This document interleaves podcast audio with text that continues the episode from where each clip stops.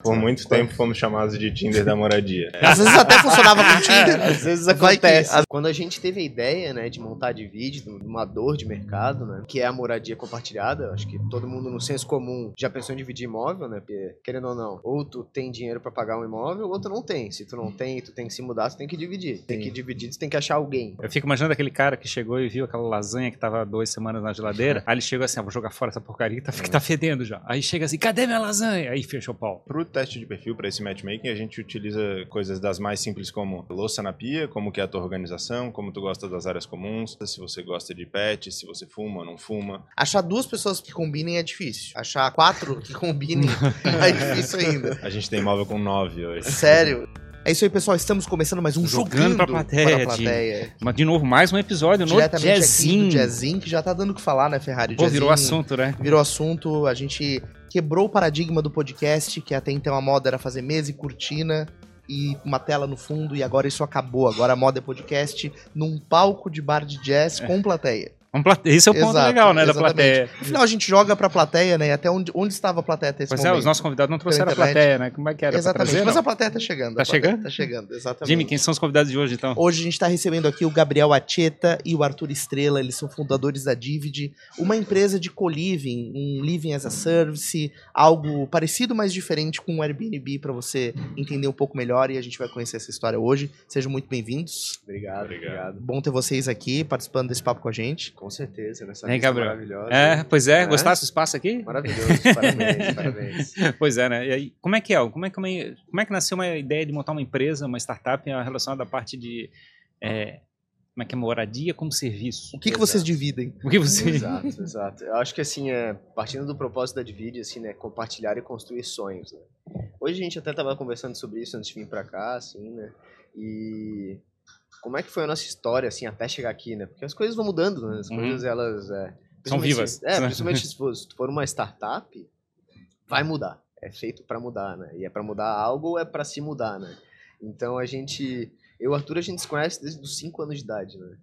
E a gente era vizinho, né? É, e a gente, enfim, nasceu em obra, né? É, nossas, nossa casa, a gente morava no condomínio de 50 casas, a gente viu quase todas serem construídas, assim. Todas as obras a gente ia conhecer, assim, desde os 5 anos, né? Então a gente nasceu no meio de construção, assim, né? Nasceu no meio de imaginação e quando a gente teve a ideia, né, de montar de vídeo, uma dor de mercado, né, que é a moradia compartilhada, acho que todo mundo no senso comum já pensou em dividir imóvel, né, porque querendo ou não, ou tu tem dinheiro para pagar um imóvel, ou tu não tem. Se tu não tem, tu tem que se mudar, tu tem que dividir. Tu tem que dividir, tu tem que achar alguém.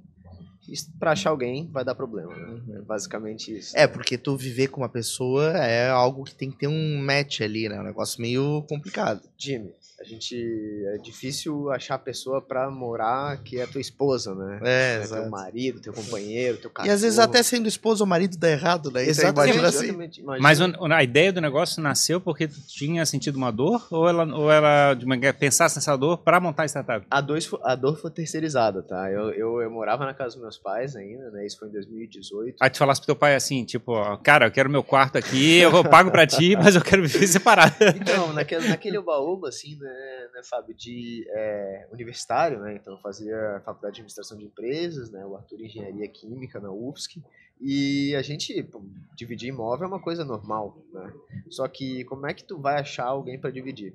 E aí eu trabalhava com uma imobiliária, que é a Branholha, aqui em Florianópolis, bem grande, e o CEO falou, Gabriel, a gente precisa montar um projeto de growth hacking para captar todos os universitários que vêm para cá. Tipo, era 7 mil universitários. na Aí eles estão, a, Bro- a Brognoli estava com uma ideia de trabalhar esse mercado em particular. precisava Público trabalhar. universitário. Precisava Hum. trabalhar, porque querendo ou não, assim, Florianópolis é uma, é uma cidade pequena, com polos de demanda muito claro de locação, né? E um dos polos é, a- é a UFSC, né? Uhum. E aí, é, a UFSC, ela tem 40 mil alunos. E aluno não tem dinheiro para pagar. né? Basicamente aluno quer pagar pouco. e- Cara, aluno não, não consegue pagar. E aí o que acontece é que a gente teve que quebrar a cabeça para entender como montar uma solução para dividir imóvel de uma maneira formal e capturar toda a atenção dessa galera que divide imóvel e necessita. né? Então foram Vai fazer cinco anos em março agora de vídeo. Há cinco anos a gente está tentando desenvolver essa solução. Não é fácil. Então nas- meio que nasceu dentro da Brunholi mesmo a, a, a ideia, Exato. o, o projeto. Exato. E aí virou uma exato. empresa, cara, isso aqui tá Mas- ficando grande demais. Mas ele já tinha a mentalidade de fazer uma ideia de é, moradia compartilhada? Ou não? Ou, já, ou tipo, era teoricamente apenas um aluguel convencional de, de imóvel? E tinha uma dor só. A Uhum. dor era prospectar cliente, era prospectar o estudante. Essa era a dor. Essa foi mas a é que, mensagem digamos, entregue à missão. Né? digamos, tu tens é, apartamento para alugar, a oferta que tem o apartamento. A Brugnoli, teoricamente, só intermedia, certo? Exato, exato. Então, teoricamente, não está preparado para é, ter vários moradores de perfis diferentes naquela, naquele imóvel. Essa é uma decisão do, do, do inquilino, do, Exatamente. do- da pessoa que aluga, no caso, Exato, do proprietário. do é. proprietário. proprietário. O, Assim. o sistema, o sistema não está pronto para isso, né? Sim, pois é. E aí, a Maquia, em algum momento, teve uma ideia, pô, vamos ajudar isso a viabilizar, certo? Com certeza. Esse foi justamente um dos primeiros problemas com os quais a gente se deparou, porque a Divide surgiu para ser uma plataforma de matchmaking, para conectar as pessoas que fossem dividir um É o. Tinder. Ia ser o Tinder. A gente por muito tempo foi O chamado, Tinder da galera que divide. Exato. por muito tempo fomos chamados de Tinder da moradia. É, Às vezes até funcionava com o Tinder. Às vezes que- acontece. às né? vezes acontece, né? e, o útil ao agradável. E o nosso objetivo era construir esse sistema, o que a gente fez, e comece- vender eles para as imobiliárias, para que as imobiliárias como a Branholi e tantas outras pudessem oferecer isso como serviço para os clientes locatários. A ideia, então, nasceu para prestar serviço para as imobiliárias. Isso. B2B puro. Exato, era Isso. B2B. Mas, B. mas, digamos, o inquilino, teoricamente, não estaria participando desse processo. O inquilino, desculpa, o, a pessoa que aluga, o proprietário. proprietário. ele, ele não, tem essa visão, teoricamente. o proprietário coloca o imóvel numa Ele só quer que alguém alugue aquele É, eu negócio. quero- eu quero minha renda. Exato. Exato. Exato. E aí a gente ofereceu esse serviço em algumas imobiliárias aqui em Floripa. Uhum. E o locatário, o inquilino, é o usuário, era o usuário desse sistema, entrava no sistema e procurava pessoas com perfis semelhantes. A gente tinha um algoritmo de matchmaking para encontrar uma pessoa com perfil semelhante ao seu para dividir um imóvel. Uhum. Mas o que a gente encontrou no mercado foi um mercado resistente. As imobiliárias, muitas vezes não prontas para trazer essa inovação, para trazer isso como uma solução para melhorar a experiência do inquilino. Que é mais, mais um complicante, né? Digamos, já é uma dificuldade de fazer o aluguel do imóvel. Exato. Ainda imobiliária fazer todo um matching de, de, de, de pessoas É, a para fechar um imóvel para poder eles, fazer o eles, aluguel. eles nos odiavam, né? a gente achava que era um problema da imobiliária, mas na verdade era um problema do inquilino. E a gente queria vender isso como um serviço para a imobiliária, fazer a imobiliária pagar por isso, mas eles já tinham 50 problemas para resolver e o nosso, ou melhor, o do inquilino era o último na lista de prioridade. E aí a gente teve que fazer uma virada de chave ao entender que a Uhum. imobiliária não ia pagar pelo nosso serviço. Né? Quem queria pagar era o inquilino para ter uma experiência melhor, de encontrar alguém para dividir, encontrar um imóvel melhor, mais barato ou mais próximo de onde a pessoa mora ou trabalha. E esse, isso já era empresa, já era a Divid. Já, já. Já, era, já, tinha, no- já, já, tinha esse nome, já já, estava já. fazendo, teoricamente, fazendo essa proposta de valor já para as tinha, fa- imobiliárias. já tinha faturamento, que a gente pensou o quê, né? É, acho que o lado startup das coisas, ele vai nos norteando, assim, né? Então tinha que ser B2B, tinha que ser escalável, tinha que ser Uhum. SaaS, e aí a gente foi tornar um problema real em algo digital, né? E não deu certo, né? A gente ficou, sei lá, 12 meses tentando fazer a plataforma virar e a gente não alugou nenhum imóvel. Para não mentir, a gente alugou um, que o Arthur fez toda a locação para imobiliária. Hum, né? E não foi pela plataforma. Daí a gente falou, cara, não, não, é, não é isso. Não, Não, tá é. funcionando. é a- o, o, o problema existe, a solução não funciona ainda. Vocês investiram em tecnologia, em desenvolvimento, Desde o em começo, criar a plataforma e tal. Algoritmo de recomendação, né? Então, assim, a gente sabia, eh, eu e tu, qual que é o percentual de Match acurácia ali. no nosso Uhum. match, assim, né? É claro que o ser humano é muito imprevisível, né? Sim, então, sim. assim, quantificar isso é quase impossível. Mas, né? E é, quais são os parâmetros, né, cara? Tipo, não gosto de louça suja na pia, matou é- a pau. é- É, um, é um desses, é, é. baixa fator- a tampa do vaso, Fator crítico, fator crítico. Como é que tu vai fazer? Porque são, são questões subjetivas de convivência, né? Exato. Mas são problemas que se repetem em todos os lares, digamos assim. A gente passou a entender, depois de um tempo tentando utilizar o matchmaking como a, a solução, a gente passou a entender que é uma ferramenta, né? Que tem muitos outros fatores que vão fazer o- essa, esse match ser um sucesso ou não. Mas aí, para o teste de perfil, para esse matchmaking, a gente utiliza coisas das mais simples como é, louça na pia, como que é a tua organização, como tu gosta das áreas comuns, se você gosta ou não que os seus colegas recebam parceiros, namoradas, namorados em casa, se você gosta de pet, se você fuma ou não fuma, quais são teus hobbies, é, os teus O- parâmetros de higiene, de O limpeza. bagunceiro, ele declara que é bagunceiro ou ele se camufla, ele se esconde? Porque o cara não chegar, eu gosto. Ah, não me importo com louça na pia. A gente criou algumas é, alternativas para essas perguntas que façam com que o bagunceiro consiga se entregar mesmo sem parecer É, é, escrachado. porque tu assim, precisa então. pegar o bagunceiro no contrapé, né? Senão É. ele não vai assumir. Ele Exato. quer mais que alguém arrume e ele viva na bagunça dele. Exato. Então a gente criou algumas alternativas e surpreendentemente sim, a pessoa ela é, ela Ela- não vai dizer que, que- Ela se acusa. é, ela se acusa, ela se acusa, mesmo que num grau inferior ao que a realidade é, mas ela se acusa, enfim. Uhum. é. Então, na verdade, é, o grande objetivo é tu identificar realmente o perfil daquela pessoa que, tá, que vai dividir aquele espaço com alguém e encontrar pessoas que tenham similaridade, assim, né? Tenham é, capacidade de conviver bem juntas. Tu matou a pau, Jimmy. É... Só que tem uma coisa. Isso é só uma parte do problema. Só uma parte. Só uma parte do problema. Aham. É, a interação com as pessoas é a parte do problema. Mas vamos lá, o proprietário, ele quer que tenha muitas pessoas alugando o imóvel dele? Esse Ah, imóvel, ele tá pensado para ser dividido entre pessoas ou ele vira uma, uma loucura, né? Tem aquela parada de sublocação, que é uma coisa talvez mais técnica. Né, E aí tu entra num problema estrutural que é o quê? Por que, que a imobiliária não faz isso, né? Porque não dá para fazer isso de acordo com as regras do mercado, Sim. né? É, tu vai ter três contratos de inquilino para um imóvel só, Isso. né? Tem, tem problema, é, o problema legal, o problema de acerto de operação, né, digamos, do espaço. Problema financeiro também. Ah, é, tu só vai Fábio. receber 66% do Exato, exato. Puta, é, ele- O 33 não pagou. esse, esse mês não vai dar pra receber porque um tá saindo e aí tem que achar o outro enquanto sair pra cobrir, assim, sabe? São muitos problemas que a gente teve que equacionar numa coisa que não existia, assim, em Floripa, no Brasil. E a gente começou a olhar um pouquinho pra fora e ver que, na verdade, não, é, não fechava porque a plataforma era ruim ou porque a ferramenta não funcionava. Não fechava porque não tava, o sistema não estava preparado para isso. Então a gente teve que abraçar toda a cadeia de valor, né? Toda, 100%. É, a expressão co-living já existia, ou é uma, é novidade? Ou Como é que é? Vocês pegaram, beberam isso lá de fora? Como é que é? O Arthur sabe bem dessa história. Isso, a- a- o termo co-living, na verdade, ele vem lá da década de 70, nos países nórdicos, ali na enfim, Noruega, eh, Finlândia, onde criaram-se comunidades eh, em que as famílias dividiam a casa, dividiam os serviços, dividiam as áreas comuns, então os- os as áreas privativas eram pequenas e as áreas comuns eram grandes, então as pessoas faziam as refeições compartilhadas. Esse é o conceito original de co-living, depois ele foi crescendo primeiro na Europa, então é muito em linha com o mercado de moradia estudantil também, Uhum. né, que é um mercado na Europa muito grande, Mas, mas, mas nascendo com uma visão do, do proprietário é, fa- fazer operação, é isso? Ou era, já era, digamos, era business? Quando esse termo inicial, sim, muitas vezes os proprietários fazendo a operação, mas logo depois na Europa e depois nos Estados Unidos, o real estate é, é, é o maior mercado do mundo, né? Então, não é, muito cedo ele, o mercado de co-living e de student living se profissionalizou também nesses mercados da Europa e dos Estados Unidos. Então, passou a ser um business. Então, fundos de investimento passaram a desenvolver, fazer produtos build to rent, construir prédios para que a locação desses prédios seja no formato de co-living ou de moradia estudantil. Mas, de certa forma, continua sendo proprietário, mesmo que seja um business, Mesmo que tudo se- seja, ele, teoricamente, o propriedade fabricou, é fabricou o negócio. É, é fabricou dono aquele negócio. negócio, é. Isso, mas quando se torna um negócio mais institucional como esse, sempre há uma operadora por trás.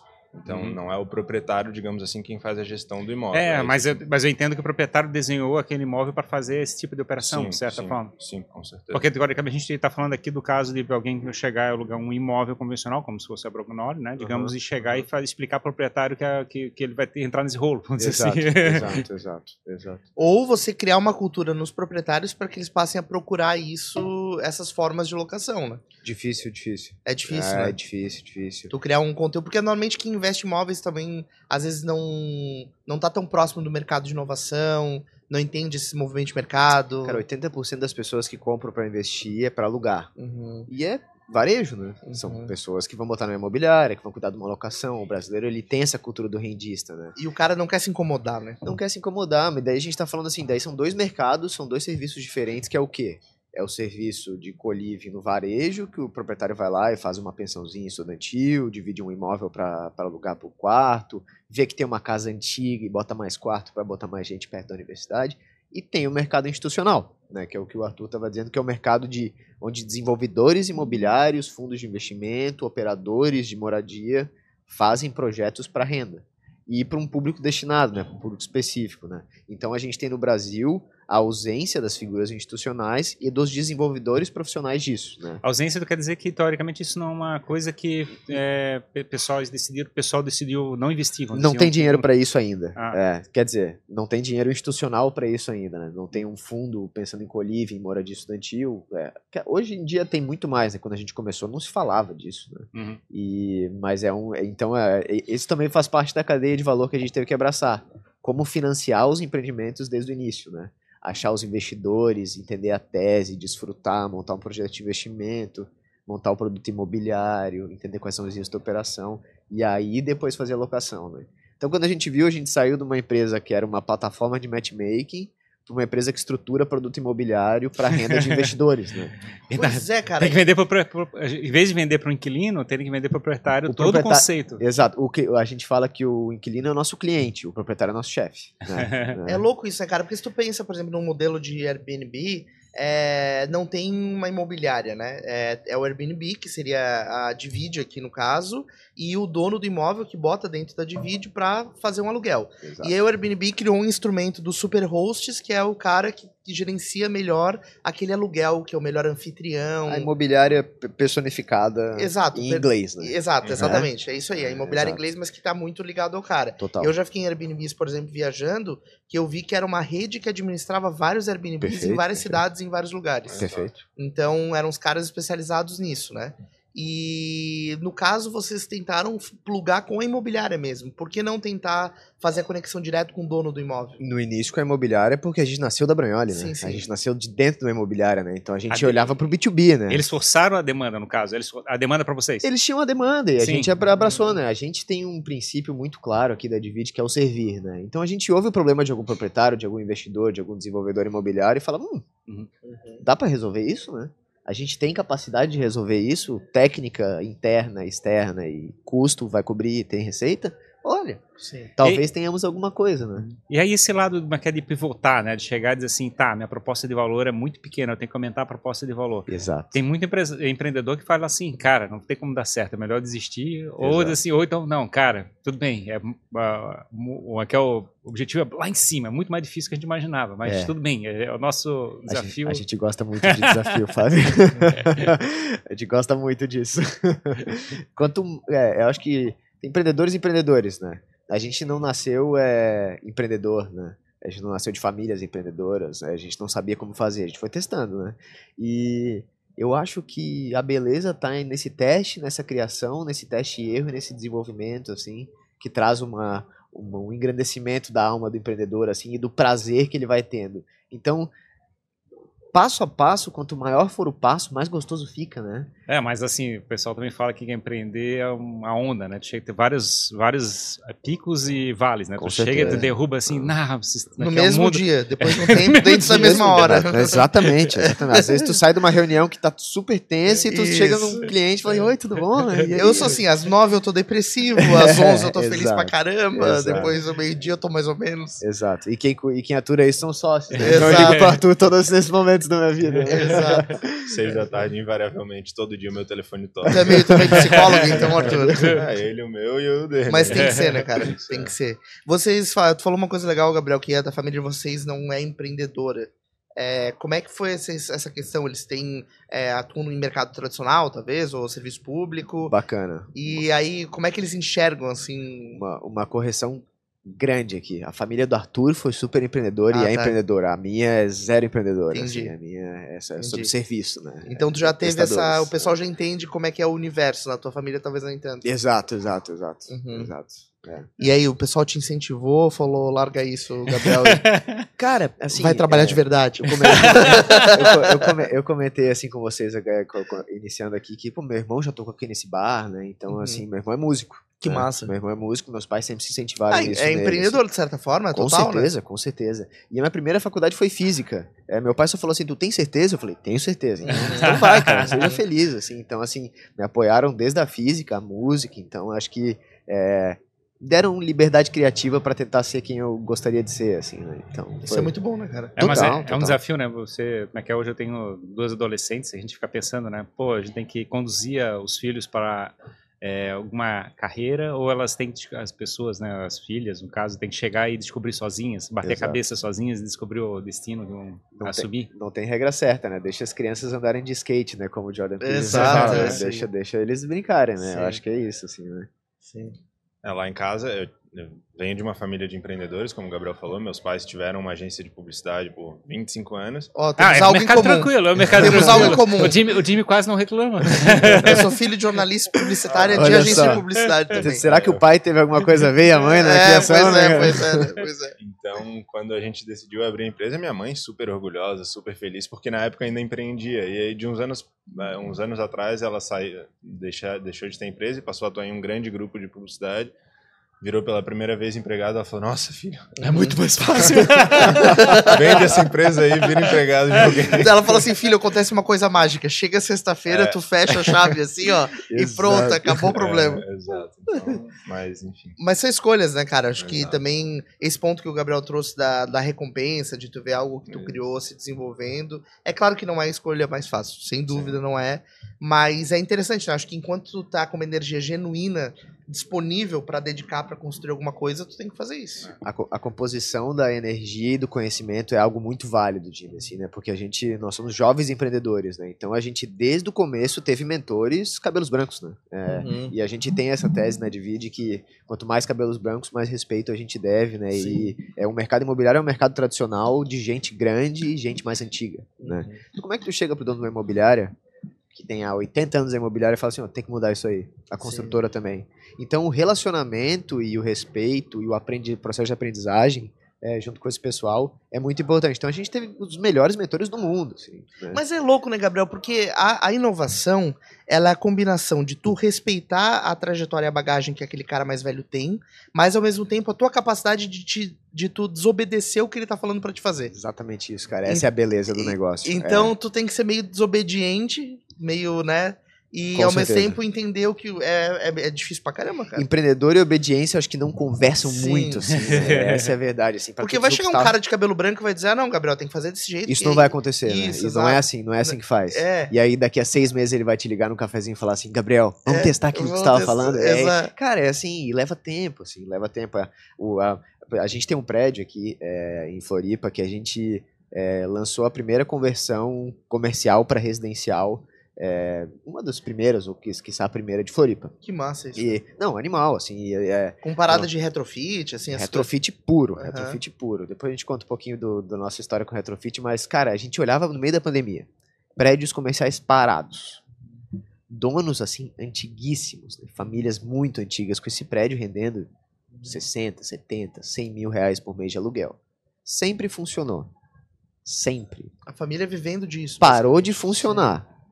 E aí chega um menino aqui, Uhum. dois meninos, e fala assim, vamos mudar? Uhum. vamos trocar para residencial isso aqui, vamos fazer o projeto. Cara, então assim, é um, é um convencimento que no caso do Jazz, durou dois anos.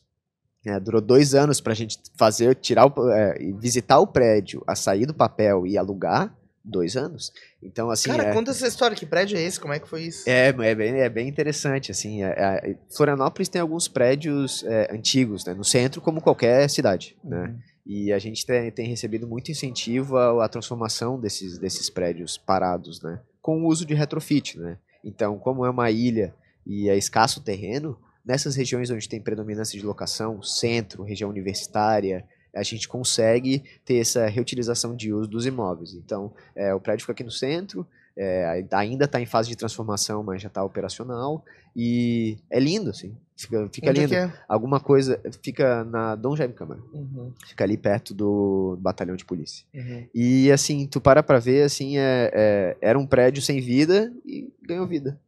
Será que isso não é inovação também, né? Sim. De certa forma, a gente não tá falando de tecnologia pura.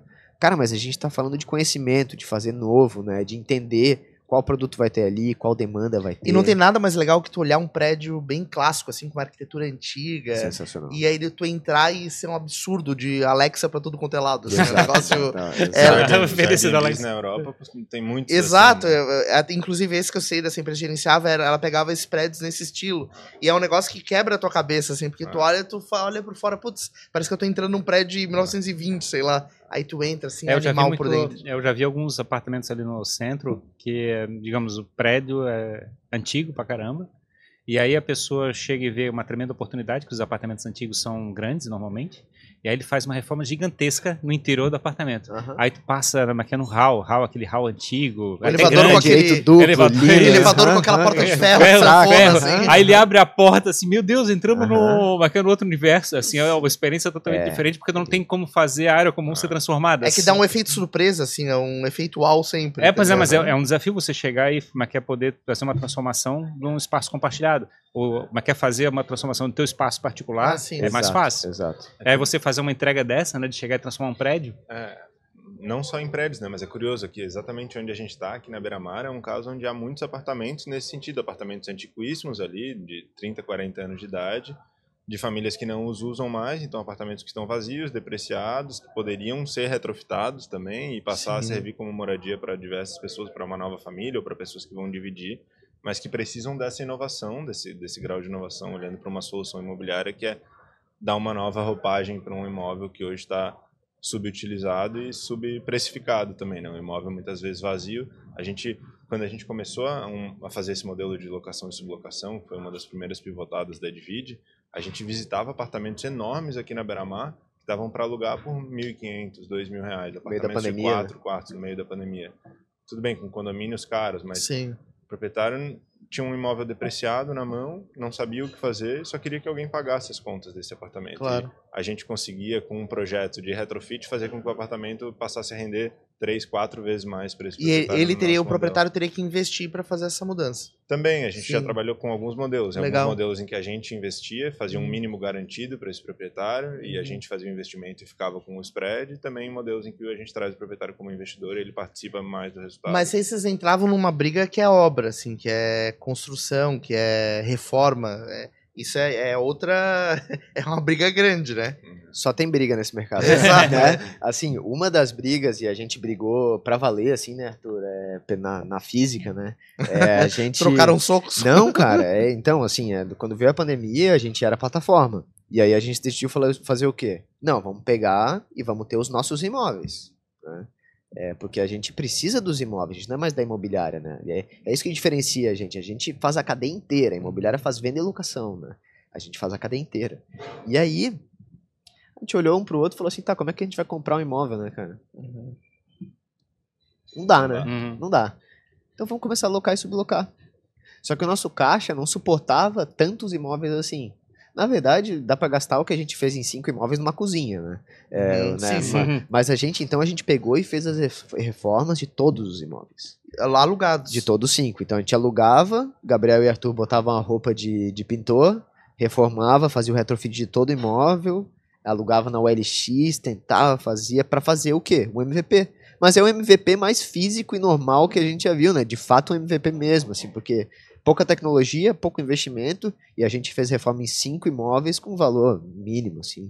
Então, é vocês- mão na massa vocês- mesmo. Total, Vocês, estavam alugando, total. vocês estavam alugando, quer dizer, é é, tirando o risco da, é é, do Do proprietário. proprietário. Aí exato. vocês assumindo todo o risco, aí você chegava e fabricava uma plataforma, usava a plataforma para fazer a oferta Pra da, distribuir, exato. do- das sublocações Aham. e fazia esse processo. Exato. E isso para vocês era o pivô que vocês estavam executando.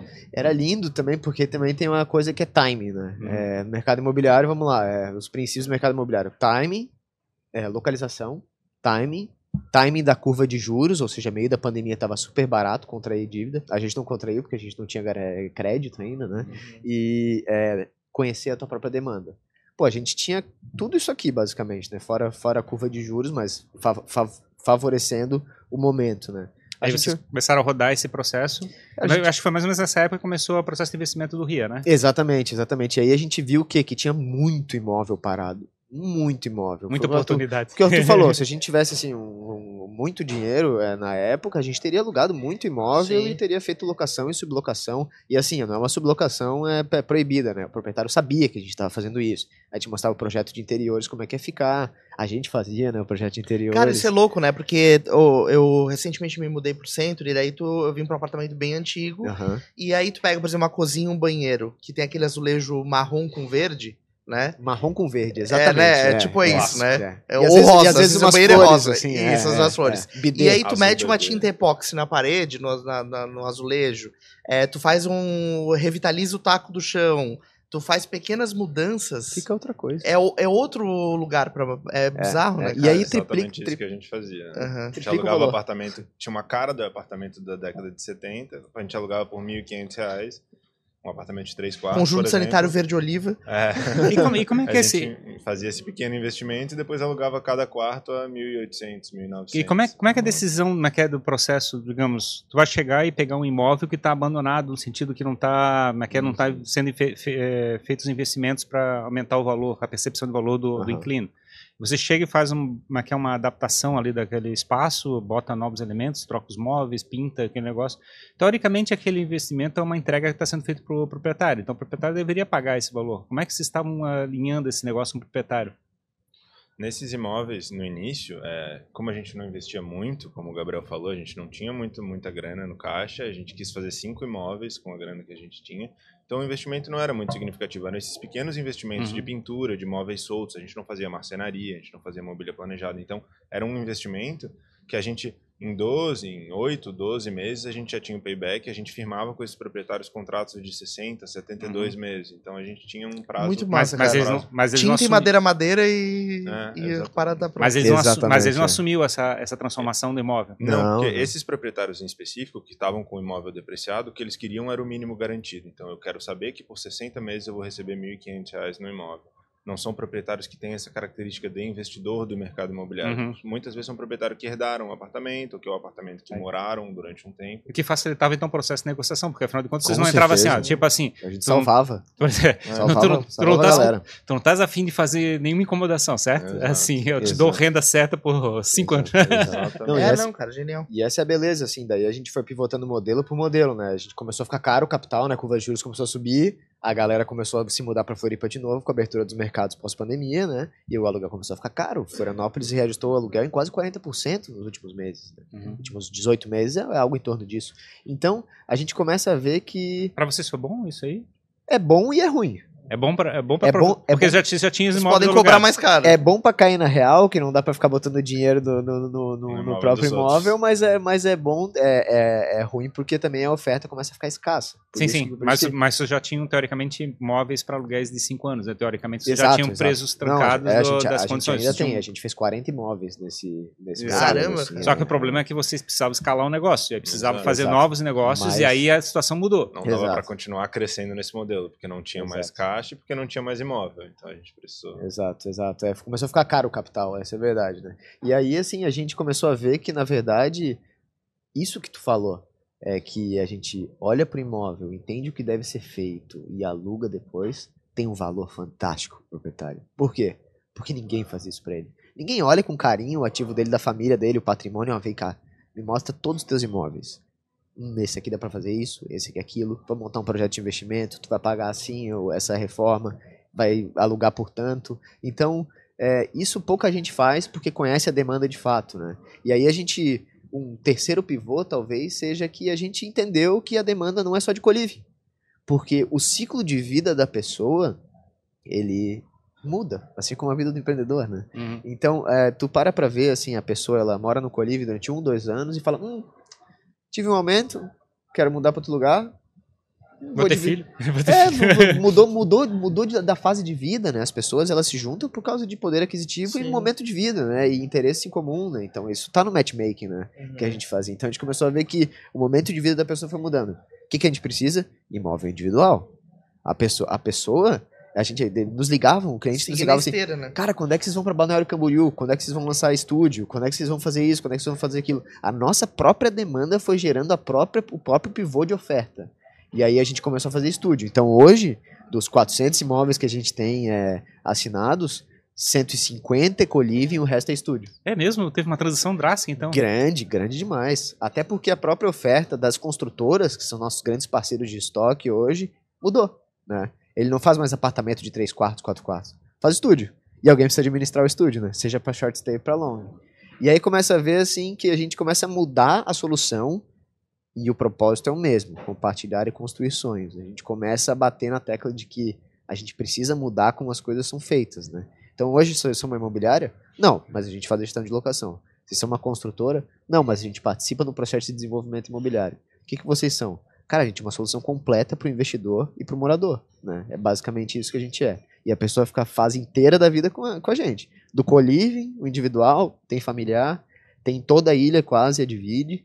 E de uma startup virou uma empresa, né? De fato, assim, né? Que tem tecnologia no seu core, mas que abrange uma cadeia enorme. Como é que você recebe esses imóveis no mercado? É, digamos, ele está seco, ele está, como é que é com imóveis, como é que é com cadeiras, é, sofás destruídos? Ou Como é, como é que vocês recebem isso? O processo de, de, de angariação e de captação de imóveis, ele já funciona de algumas formas para a gente. Durante muito tempo, a gente foi nesse, nesse um a um, nessa, nessa pescaria mais difícil, né? Querendo captar o proprietário que tem um imóvel, que vai precisar de passar por um retrofit, que eu vou precisar convencê-lo a investir no imóvel, convencê-lo de que é um bom investimento, que o retorno dele vai aumentar no longo prazo.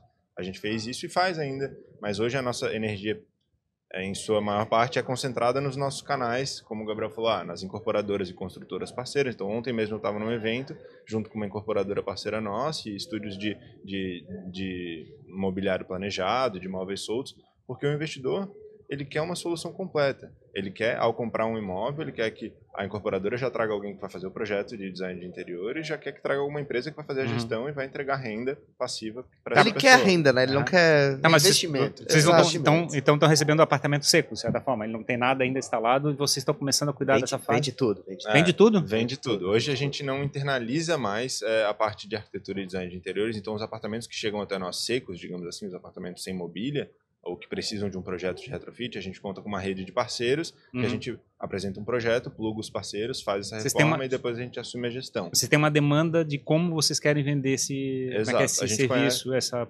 Como o Gabriel falou, a gente tem muito conhecimento da demanda, então a gente analisa o imóvel, entende qual que é a demanda daquela região, qual que é o nível de investimento que tem que ser feito para atingir o ponto ótimo de, de, de retorno nesse imóvel. Mas muitos imóveis hoje já chegam até nós mobiliados, seja por proprietários que faziam Airbnb, faziam short stay no imóvel e agora querem uma locação ali mais mid stay, com mais recorrência, com mais previsibilidade, seja porque é um grande investidor que retrofitou um prédio inteiro, deixou o prédio mobiliado e agora vai colocar uma parte no, no Airbnb, uma parte com a Divide. Então, é, a gente angaria hoje.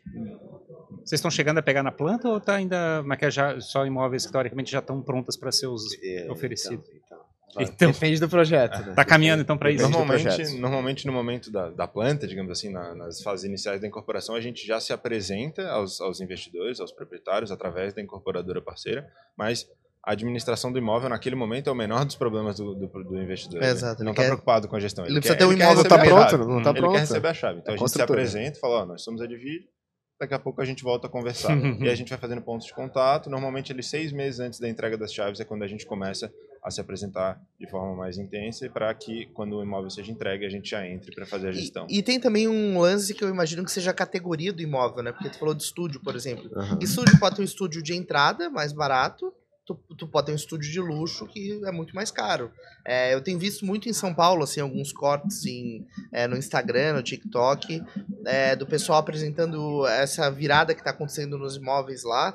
É, não só de estúdios, aí tu vê que são, tem estúdios muito luxuosos, outros bem simples, e outros muito pequenos, né? Imóveis, assim, com uma metragem quadrada Bem pequeno. bem pequena, basicamente uma cama e uma janela, assim. A gente acha que vai demorar um pouquinho pra chegar nesse nível, mas Já tem aqui no centro. Já tem, Descobrimos essa semana que tem uns imóveis assim aqui. Sério? Aham. aquele com a cama embaixo da escada, assim. 3 metros quadrados e meio, assim. Caramba, É, cara. bizarro, é. A gente Mas tem com- estúdios hoje aqui no centro de 17 metros quadrados. Tem Nossa. demanda. Com, a- com o preço certo, Tem demanda. a gente tem demanda para esse tipo de produto. Mas Às vezes o- é a pessoa que vem passar passa dois dias por semana aqui em Floripa, só quer Sim. ter um ponto para deixar as coisas. Às vezes é a pessoa que está na residência de medicina, passa o dia inteiro fora de casa, só quer chegar em casa, tomar um banho e dormir. Então, Conhe- Conheça a demanda, esse é, esse é o grande negócio. né? Isso. E o que, o que, que tem num estúdio de 17 metros quadrados? Assim, tudo, tem que ser tudo muito encaixado, né? Tudo planejado. Tudo planejado. Tudo plan- E aí a nossa equipe tem o know-how para isso, né? A gente desenvolve os móveis com a própria, as próprias empresas parceiras é, moveleiras, né? Então é,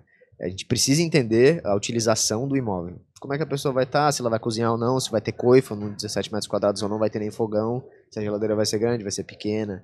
fechadura digital ou não, né? A gente vai começando a modernizar produto imobiliário, né? Vocês, tá, de certa forma, vocês estão agora, vocês estão tipo marketplace, no sentido que vocês têm demandas chegando através da de pessoas procurando lugar para lugar, Exato. e tem um lado de proprietários que estão correndo atrás de como é que chega e rentabiliza o negócio. Exato. Vocês estão fazendo esse matchmaking, vocês estão fazendo esse marketplace, ma- ma- ma- que é matando dois mercados ao mesmo tempo. Pode dizer que sim. A gente tem muito claro hoje que a Divide ela se estrutura em duas, duas grandes propostas de valor, assim, né? O para quem a gente vai desenvolver o imóvel, então proprietário, investidor, construtor, incorporadora, que a gente desenvolve a parte física e depois a parte de serviço, né? Então todo imóvel da Divide tem limpeza inclusa no, no pacote, né? É, então assim é imobiliária também não faz isso, né? Manda uma faxineira na tua casa, né? Sim. né, o imóvel pronto para morar, um mimo ali. Então a gente traz essa cultura do Airbnb também para o residencial, né? E a pessoa também pode ficar menos tempo no imóvel. Pois é, eu queria entrar nessa seara, porque na realidade eu entendo que esse lado do, do aluguel é um mercado que está competitivo, até pelo Airbnb, pelos 100%. hotéis, pelo. Mas que tem, tem muita opção, teoricamente, para você ficar em é, mid-term, né? Que eles chamam de Aham. ficar em que é período, assim, que você Aham. pode chegar e pegar uma parte hotel, que antigamente fazia muito bastante, né? Exato. Então, como é, que, como é que vocês veem esse lado? Assim, a demanda está crescendo, está diminuindo? É uma proposta de valor diferente? O mercado ele é muito grande, Fábio. Então, assim, hoje em Floripa tem players, em São Paulo tem players, no resto do Brasil não. É absurdo, assim. É, nas capitais, sim, tem um e dois. Um e dois, que tem mil imóveis sob gestão, 500 imóveis sob gestão, mas nada é representativo, né? Porque, querendo ou não, olha, a gente vê a demanda de locação e a demanda de hospedagem, né? São as duas demandas que a gente olha bastante. A de locação é muito grande, né? O brasileiro, ele cada vez está com o preço, o poder de compra baixando, precisa alugar e precisa de soluções. Mas ele quer também flexibilidade. A imobiliária é um contrato de 30 meses, né?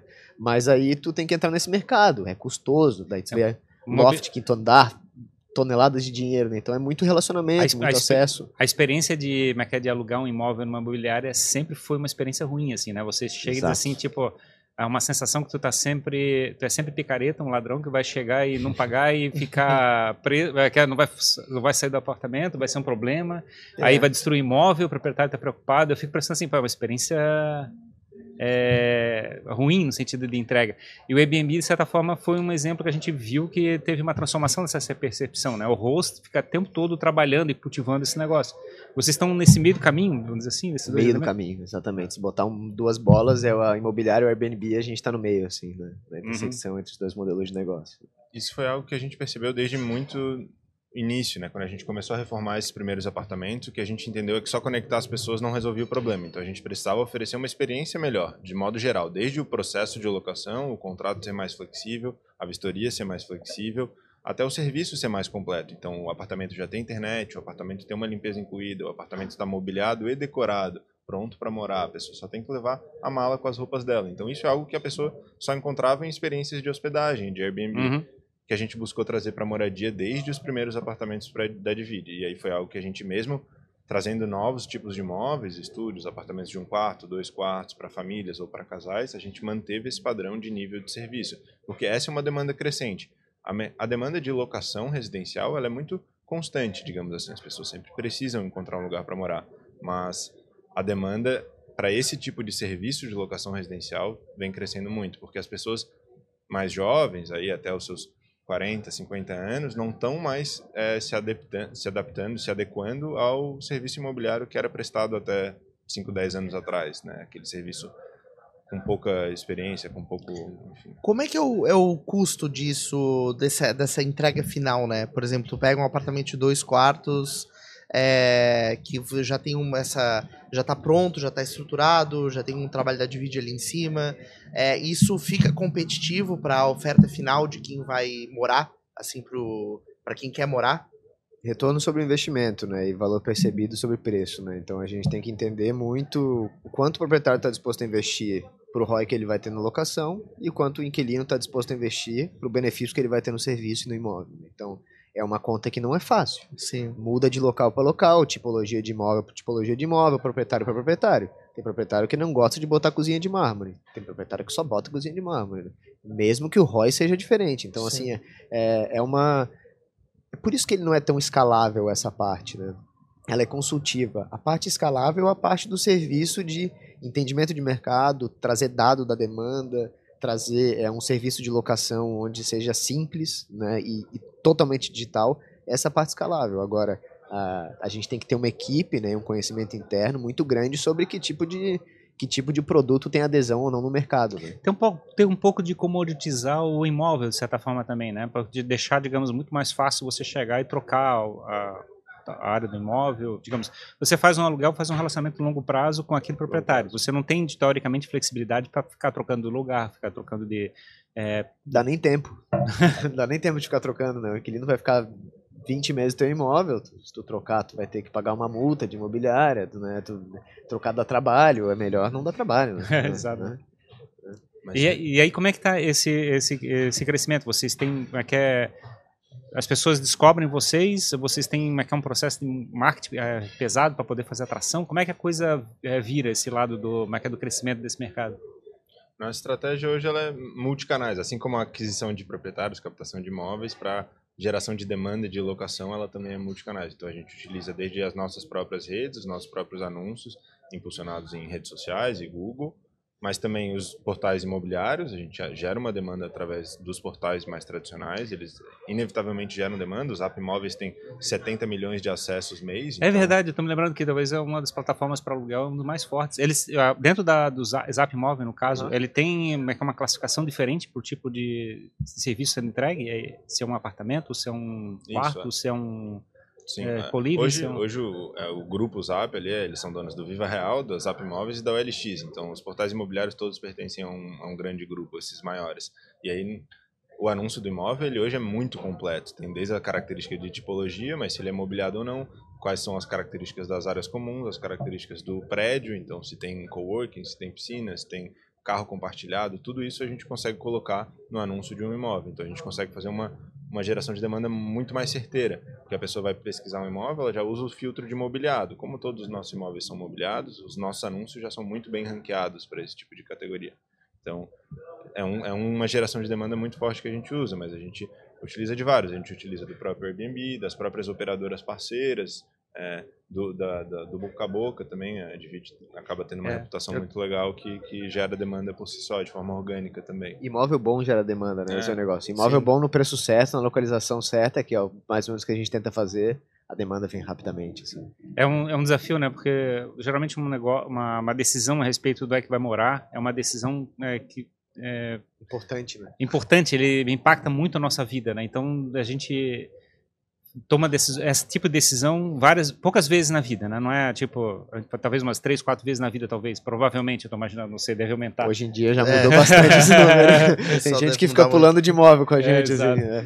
Eu fico pensando nesse desafio, né? Porque na realidade, aí na hora que dá o desespero, ah, eu quero, quero experimentar. Aí ele vai ter que chegar e procurar. E aí tem essas plataformas todas que tem nas redes sociais. Tu vai lá na internet, no Google, começar a procurar a respeito dos, dos imóveis. E aí tem essa, toda essa questão, né? De chegar e ficar visível para é, se interessado naquele momento. É. Exato. Essa é. é a parte B2C, que é a parte do que a gente fugia, né? Que o B2B ele é mais fácil tu criar uma uma rede de CAC mais baixo, né? uhum. é, teoricamente, né? Só que quando tu tem uma marca que se, difer se diferencia muito do que tem hoje no mercado, Primeiro que não é uma marca que carrega o nome de uma pessoa, né, de uma família. Né? Ela, ela é divertida, que nem a Quinto Andar, por exemplo. Né? É, a gente começa a ver que essa diferenciação cria associação e desejo. Né? Uhum. Então as pessoas elas já entendem que a Divide é um lugar que pode, que pode ter co-living, que pode ter produtos para vida, que é tudo pronto, que é fácil, que é desburocrático e que é legal. Né? Então assim é, é a associação ela, é, ela vira uma coisa comum nos nossos clientes. Né? Ah, como é que é o, na prática, depois que a pessoa decidiu, por exemplo, eu vou alugar um quarto no compartilhado, imagino que deve ter um limite, assim, você deve alugar para no máximo quatro pessoas vivendo juntas, duas, não sei se tem regras Depende do tamanho do imóvel. Né? Tamanho do imóvel. É. E acontece a pessoa falar para vocês assim, olha, beleza, me mudei e tô lá, porque assim, achar duas pessoas é, que combinem é difícil. Achar quatro que combinem é impossível. É mais difícil ainda. A gente tem imóvel com nove hoje. Sério? E como é que vocês fazem? O cara chega e fala, cara, não tá impossível viver nesse lugar aqui. O cara do lado tá me irritando demais. Como é que vocês gerenciam isso? Esse é um ponto bem importante também, né? Depois que a gente percebeu que o matchmaking ia ser uma ferramenta, mas que a gente ia precisar de uma camada de serviço muito mais completa para conseguir entregar uma boa experiência, a gente entendeu que a gente teria que oferecer, por exemplo, a possibilidade do nosso cliente, do locatário, de trocar de imóvel na nossa carteira sem ter que rescindir o contrato e fazer um novo contrato. Então, o Fábio está morando num imóvel compartilhado na Trindade, mas ou ele se mudou de emprego agora para o centro, ou ele não está mais se adaptando com, os, com as pessoas com quem ele divide, ou enfim, por algum motivo ele quer trocar de imóvel para um imóvel da Divide no centro. Ele levanta a mão para o nosso time, o nosso time vai apresentar todas as alternativas que a gente tem e a gente consegue rapidamente trocar essa pessoa para um outro imóvel, Foi sem que- a necessidade de rescindir contrato, fazer um novo e pagar multa, nada disso.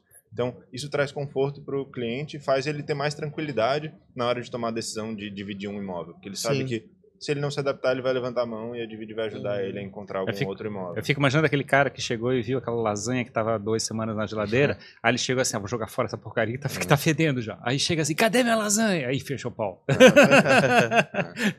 Então, Eu tenho Isso- até medo disso.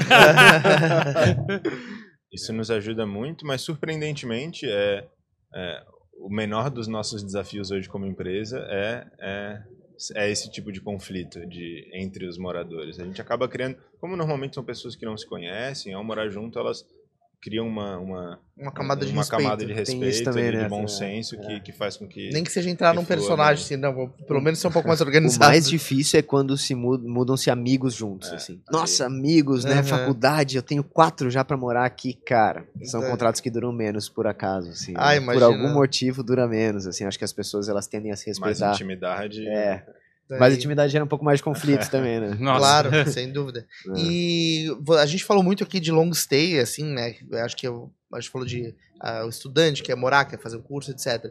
Mas no short stay, como é que vocês é, competem com tantas opções, assim, de Airbnb, de hotel, sei lá? é, A gente é muito amigo deles, essa é a verdade. né? É. Acho que dilema dos prisioneiros, né? A gente está em busca da mesma demanda e se a gente se Sim. ajudar, é, vai ser bom para os dois. Uhum. né? É, então, é, eu acho que a gente por muito tempo teve medo assim das operadoras de Airbnb que cresceram muito, assim, né? e, ah, e fazem a mesma coisa que a gente, só que para um público final diferente, mas o proprietário é o mesmo. E aí a gente começou a ver que a beleza está no compartilhamento de informação e parceria, né? beleza, tem dividir. A beleza tá em dividir. Exatamente. Cara, assim, a gente é, cresce muito na parceria com as operadoras de short stay. Porque nem sempre o mercado tá bom para short stay. E nem sempre o mercado tá bom para long stay.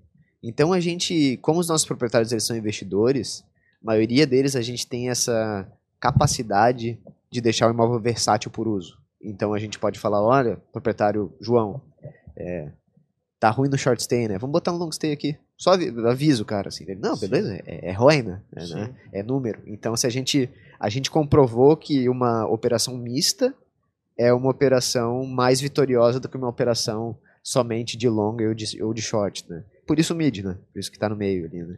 Porque a gente consegue ter essa, essa vazão para as duas demandas, né? O- Através de parceiros.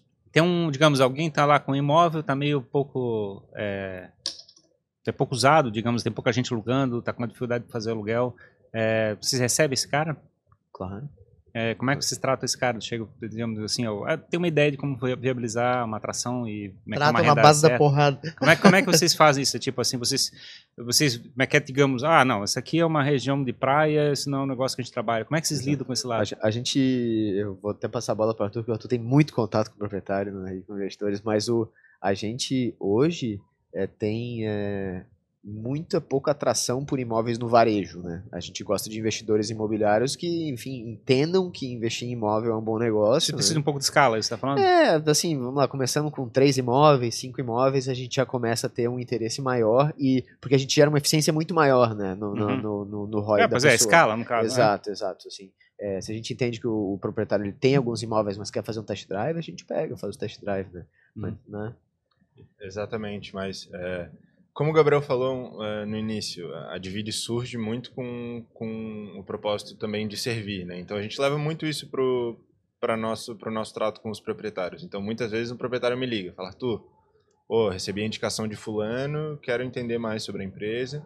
O meu objetivo nesse momento é entender qual é o problema desse proprietário, como o Gabriel falou, entender é, onde é o imóvel, por que, que não aluga, qual é o perfil desse proprietário, se ele tem ou não a capacidade de investir, se ele tem ou não o interesse de investir, se ele quer vender esse imóvel. Talvez não seja eu quem vai trazer a solução para o problema, mas conhecendo esse problema eu consigo, ah, eu consigo ajudar ou indicar alguém. Então, às vezes é um imóvel que tem muito, muita vocação para short stay, é um imóvel vista mar lá no Campeche.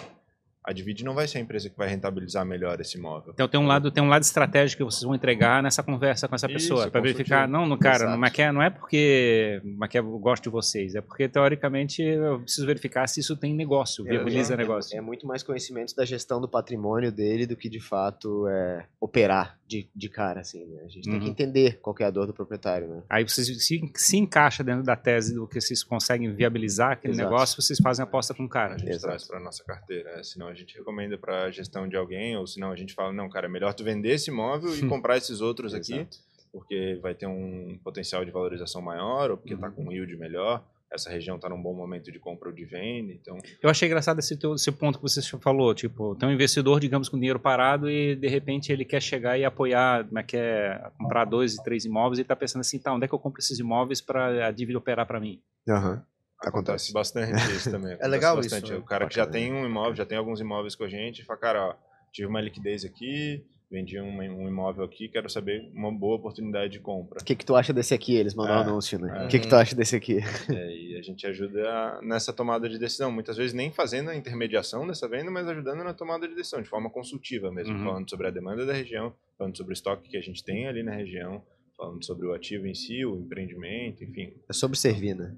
É sobre servir. Então, dessa forma a gente vai criando essas. Porque o mercado imobiliário mesmo, a Divide sendo uma empresa jovem de tecnologia, que por muito tempo foi uma startup, é um mercado de relacionamento, é um mercado de relações de longo prazo, de confiança. Então, é através desse tipo de, de, de, de relação mais consultiva que a gente vai desenvolvendo parceria com as incorporadoras, com os grandes investidores, com enfim, e vai criando uma notoriedade de marca para que o, o público consumidor, o locatário, tenha confiança e tranquilidade que ao alugar um imóvel na Divide está fazendo um bom negócio. Pelo jeito o Arthur é o fera que vai chegar e resolver o problema de qualquer proprietário hoje. Ele é, o, ele é o Feras, né? Tem- tem- pa- parece que tem mais gente dentro dele. Né? O Arthur é uma enciclopédia, né? Falando em mais gente, quantas pessoas tem na Divide hoje? Hoje a gente tem 15 pessoas na equipe. 15 É. pessoas. Co- Como é que vocês organizam? Porque você, é um monte de áreas diferentes, né, que se Uhum. complementam. Então, Uhum. tem a captação de imóveis, tem preparar esse imóvel para ele estar retrofitado para ser alugado. Uhum. Aí depois tem estratégia de como ele vai ser dividido, relacionamento com o proprietário. É, como é que vocês organizam todo esse fluxo? Porque é meio que uma linha de produção, assim, né? Linha de produção é uma boa palavra, assim, né? Uhum. A gente, um dos nossos mentores, né? Alguns deles, né? Mas um, que- um que tá com a gente hoje, que é o, é o Sérgio, ele, o cara veio de indústria, assim, né? Indústria, linha de produção, é corte de custo, vamos nessa, né? E como é que a gente escala um negócio desse, que é uma cadeia de serviço complexa, não é comum, né? Porque cada, cada imóvel, cada grande imóvel é quase um processo de M&A, né? Porque o cara tem que entender um milhão de coisas, né? Como é que faz, né? Então a gente é, tem muito claro que a operação ela se divide em dois: desenvolvimento imobiliário e gestão imobiliária, né? Então no desenvolvimento imobiliário cada, cada imóvel é um projeto, né? É, dos que precisam de projeto, né? Então a gente hoje tem assim quatro grandes projetos dentro dessa área. Eles vão sendo desenvolvidos até chegar na gestão quando ele de fato for operar. Nesse time de desenvolvimento imobiliário participa eu, o Arthur, arquiteta, pessoas do marketing, pessoas economistas, né, financeiro, para entender exatamente essa esse potencial de ganho no imóvel. Pô, a gente, a gente olha para o imóvel e se ele é bom ou se é ruim, nós não sabe, mas a gente entende da demanda. Então a gente tem que falar de produto imobiliário, tem que ter uma arquiteta. Então a arquiteta vai lá e olha o imóvel. Hum, dá para fazer aqui, botar parede assado. Aí o financeiro olha e fala assim, olha, nesse imóvel aqui a gente está alugando é, por tanto. Então a gente faz uma tese de, de investimento e retorno nessa unidade. Nessa unidade cai numa modelagem financeira e cai numa necessidade de investimento junto com a, junto com a, com a arquiteta, né? Porque ela faz um orçamento prévio. Cara, isso já deu um projeto. Sim. Aí tu fala assim, tá, mas beleza. O empreendimento vai ter algum diferencial competitivo de marca? Aí traz o marketing. né? Então, e aí o marketing fala, não, o empreendimento vai se chamar Jazz. 70 pessoas É. trabalhando, fazendo tudo Exato, exato. Então, eu acho que a gente é muito eficiente, cara. Essa é a verdade. A gente trabalha pouco. né? a gente já teve uma equipe maior, a gente chegou às 25 pessoas, mas é, a gente decidiu um tempo atrás realmente trabalhar com uma operação mais enxuta, com pessoas que fossem capazes de abraçar mais processo dessa, dessa linha de produção e com grandes parceiros também, né? Então, nessa, nesse lado do desenvolvimento imobiliário, nessa, nesse braço da empresa, a gente conta com vários parceiros de arquitetura, de Tudo projeto, de, de laudo, de, enfim, para execução da obra. Então, a gente conta com uma série de parceiros. E aí na gestão imobiliária é onde a gente já tem uma cadeia mais interna, mas também contamos com parceiro para fotografia, para vistoria, para é, check-in, check-out, enfim, a gente conta com uma rede de parceiros para para conseguir tocar essa linha de produção. Não, de uma não dá para fazer tudo né? sozinho, não dá para fazer. Até, Sim. até por isso que o Airbnb tem o Superhost, né? Tem a equipe de limpeza parceira. Então, assim, se tu quiser verticalizar, não vai ter muito sucesso ou vai ser muito custoso. Se tu quiser par- e parceirizar, digamos assim, é, e trazer essa confiança nos parceiros, né? E parceirar é melhor do que parceirizar. né? É, a gente tem muito mais sucesso. O que, que acontece? Cara, começa a chegar muito mais negócio através dos parceiros. Sim. Olha o que, que chegou aqui, gente. A arquiteta que faz fazer. Não, olha só aqui, o- a operadora de short stay. Então, quando tu começa a ver, às vezes tu entra numa mesa, assim, né? Chegou um novo negócio.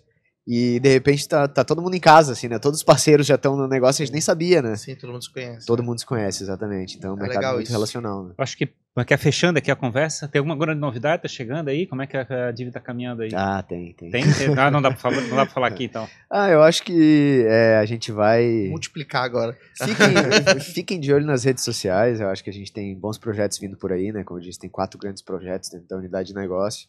E vai ter uma coisinha bacana ali no final do ano, início do ano que vem, para investidores imobiliários, para pessoas que Opa. querem morar em algum lugar diferente, né? Então acho que é, a gente conversa no que vem. É isso Opa, aí, estão convidados, estão convidados.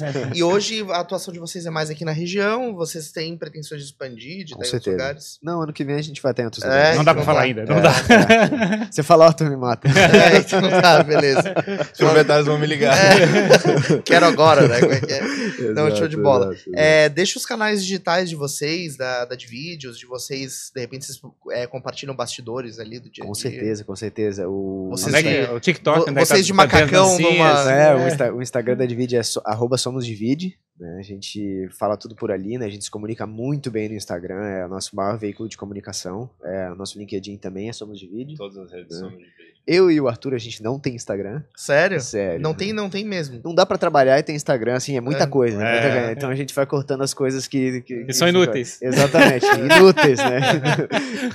e... e Mas no LinkedIn estamos lá, Arthur Estrela e Gabriel Atieta. É. Legal, legal. Vai ser um prazer bater um papo. Show de bola. O pessoal pode ir lá. Quem for é, proprietário, quem quiser um lugar pra morar, pode trocar ideia com vocês. Quem quiser só tomar um café e pensar aí. em falar de, de negócios imobiliários, nos liga, assim, né? não tem muito... Às vezes não tem nem fim, né? A criatividade vem aí, né? O, o empreendedor imobiliário, ele é muito criativo, né? então é... Às vezes tu, ele fala, pô, eu quero construir lá em outro lugar, vamos conversar sobre construir em outro lugar. né? É isso aí. Se você tem um prédio, quer retrofitar esse prédio, procura de vídeo. Exato, se tu não Porque sabe o que fazer no imóvel, procura de vídeo, vai que a gente ajuda, né? É, Exato. É isso aí. Não Nosso escritório, nosso escritório fica ali na CAT também, Uhum. nas- no Primavera, então convido a quem quiser passar ali para tomar um cafezinho com a gente. Fábio, tá, vocês estão sempre ali Sim, também. a gente tá então- sempre Exato, lá. exato, exato. É isso aí. Show de bola. Obrigado pela Valeu. presença de vocês. Obrigado. Muito bom conversar com vocês, conhecer mais desse, desse mercado, que muitas pessoas possam dividir as vidas com outras através de Ih, vocês. meu Deus, e guardasse isso pra fazer esse É, fechamento aí. Aham, exato. Não, veio agora. Veio, veio agora. Empreendedor criativo. É isso aí. É isso aí. Obrigado. Tamo junto. Obrigado a você que assistiu mais este episódio aqui no Jogando Pra Plateia. Se você ainda não segue a gente nas redes sociais, faça isso. No Instagram a gente coloca os melhores cortes, os papos que a gente faz aqui, no Shorts do YouTube também e também no TikTok. E você pode consumir essa conversa aqui em vídeo no YouTube e em áudio nas principais plataformas de podcast. Quero agradecer aos nossos parceiros, ao Jazzin Gastro Club, onde a gente está aqui agora, essa casa de jazz maravilhosa, nesse palco incrível, né, Ferrari? Chique pra caramba, né? Nosso- Ah, meu Deus. Muitas novidades vindo pra É, gente. pois é, vai sair, vai sair evento legal aqui, É, cara. tá, tem coisa se É, desenhando. a gente não aí. pode abrir também a boca, Confite, né, cara? confite. Mesma coisa, a gente A tem gente que tem um chegar. empreendimento que chama Jazz Living, então a gente É. pode Então, pensar. É uma exato, parceria já. Jazz e jazz, hein? Começou, começou. Duplo jazz. De duplo jazz. E agradecer também ao Davi Paz e Lima, nosso assessor oficial aqui, que nos ajuda a expandir o alcance do nosso trabalho. Certo, pessoal? Muito obrigado e até o próximo episódio. Jogando pra plateia, pra gente. plateia. Obrigado, tchau, tchau.